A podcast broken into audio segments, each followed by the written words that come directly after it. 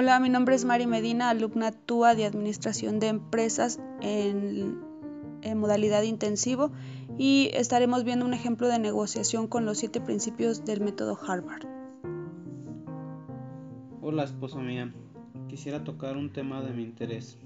Hola, esposo mío. ¿Quieres tocar un tema de tu interés? Te escucho. Estaba pensando en que el ahorro que tenemos lo debemos usar para una remodelación de la casa. ¿Quieres usar el dinero que tenemos para una remodelación de la casa? Así es, en específico me interesa hacer un espacio para poder hacer ejercicio.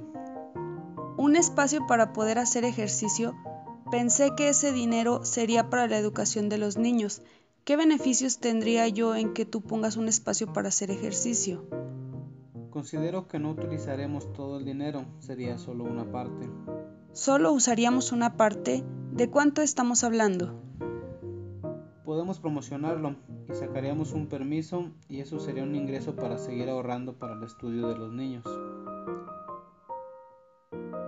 ¿Qué alternativas crees que tenemos?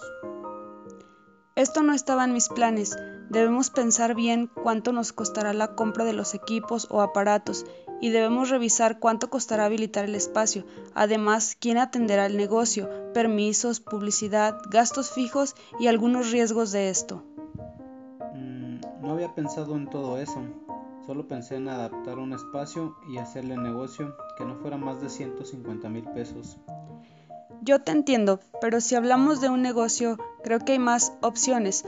Por ejemplo, en la actualidad lo de e-commerce es, es lo que está de moda. Utilizar las redes digitales para colocar productos. Podemos revisar varios proveedores que nos den opciones. ¿Tú qué opinas? Creo que las opciones podrían ser venta de calzado, ropa o hasta de artículos para el hogar. Ya ves que hoy en día la decoración de interiores está de moda. De todas las opciones que dices me gustó esta de decoración de hogar. Sin embargo, antes de tomar una decisión debemos revisar los costos y todo lo que conlleva. Permíteme tomar unos apuntes para decirte en qué me ayudes a investigar y qué me tocará a mí. Así, en un par de semanas podemos volver a revisar el tema en base a la investigación y poder llevar acuerdo mutuo. Lo más importante que me gustaría que pensaras es que no podemos poner en riesgo el patrimonio de los niños. Me parece que tienes un enfoque claro de lo que no quieres arriesgar. Cuenta con mi compromiso de que será así. Si veo un riesgo fuerte, no tomaremos esta opción. Sin embargo, yo sigo pensando en que quiero el espacio para hacer ejercicio. Te lo agradezco, pensar en poner un negocio puede funcionar. Debes saber que esto debe ser a largo plazo para beneficio mutuo. Entonces, ayúdame a investigar todo el tema de permisos y ver opciones de unas cotizaciones. Mientras tanto, yo haré un análisis para saber qué artículos se venden más por medios digitales y revisaré los costos de plataformas. Y sobre hacer ejercicio, ¿por qué mejor no buscas opciones para inscribirte a un gym? Puedo ayudarte a buscar unos que tengan horarios que se te acomoden a tus tiempos.